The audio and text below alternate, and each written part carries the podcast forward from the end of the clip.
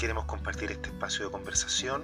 contemplando a nuestra fundadora Santa Juana Lestonac, que nos inspira a vivir este tiempo de cuarentena